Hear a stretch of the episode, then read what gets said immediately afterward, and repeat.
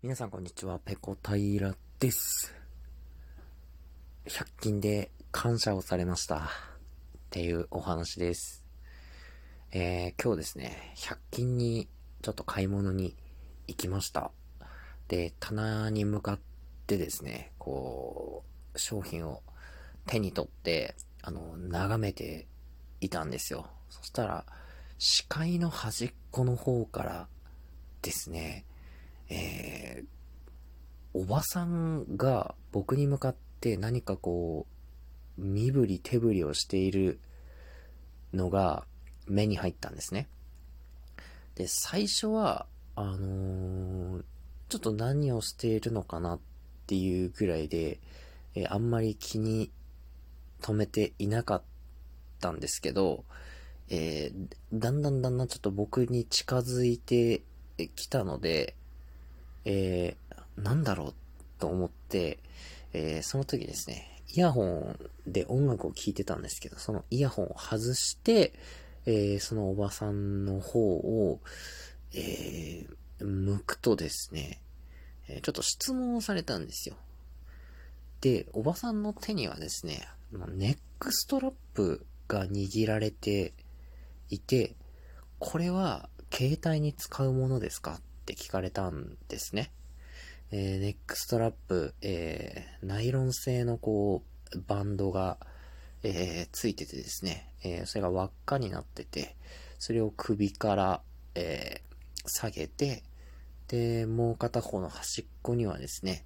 えまあ、細い紐がついてるんですね。で、これが携帯に使うものなのかどうかっていうことで僕に聞いてきたんですね。で、僕は、あ、どうでしょう、ちょっとよくわかんないんですけど、みたいな感じで答えていたんですけれども、うーん、まあ、その、近くにですね、店員さんとかがいなかったんですよ。その店舗はもともと店員さん少なくて、え、そんなにあのすぐ聞けるようなところにいない、お店なんですよね。で、あ僕もちょっとあの、周りに聞く人がいなかったので、えー、まあ、ちょっとその商品、おばさんが手に持っていたネックストラップをですね、ちょっと貸してもらっていいですかっていうことで、えー、まじまじと見つ、見つ、見てですね、まあ、細い紐がついてて、えー、まあ、多分それは、えー、ガラケーとかのストラップとして使えそうな感じだったんですよね。でも、おばさんが持っている、その携帯がですね、あの、スマホだった場合、スマホってストラップ通す穴ってないじゃないですか、基本的に。だから、すいません、ちょっと、あの、携帯見せてもらっていいですかっていうことで、おばさんが持っている携帯を見せてもらったところ、ガラケーで、で、そのガラケーのですね、端っこの部分にストラップを通すような穴があったので、えー、多分このえー、細い紐をですね、えー、この穴に通せば、携帯用のネックストラップとして使うことができますよっていうお話をしたんですね。そしたらおばさんが、はあ、そうですか。こんな時代なのにどうもありがとうございますって言って去っていったんですよ。その言葉がね、なんかすごく印象的で、こんな時代なのにありがとうございますっていうことは、まあ、多分、そのおばさん的には、今の時代、そうやって聞いて、えー、教えてもらうことが、えー、まあ、当然だとは思ってないってことですよね。えー、教えてもらえない可能性もあったけど、僕に聞いた。そしたら、えー、僕に教えてもらえたありがとうってことじゃないですか。いや、なんかね、なんかそれを聞いた時に色々ちょっと考えさせられてしまって、その僕だったらあんまり店員さんと距離が近いお店って好きじゃないんですよ。なんかプレッシャーかけられてるみたいで、ちょっと緊張するんで、構ってもらわない方がいいんですけど、そのおばさんにとったら、多分店員さんに色々わからないことは聞きたいタイプの方だったと思うんですよね。うんで、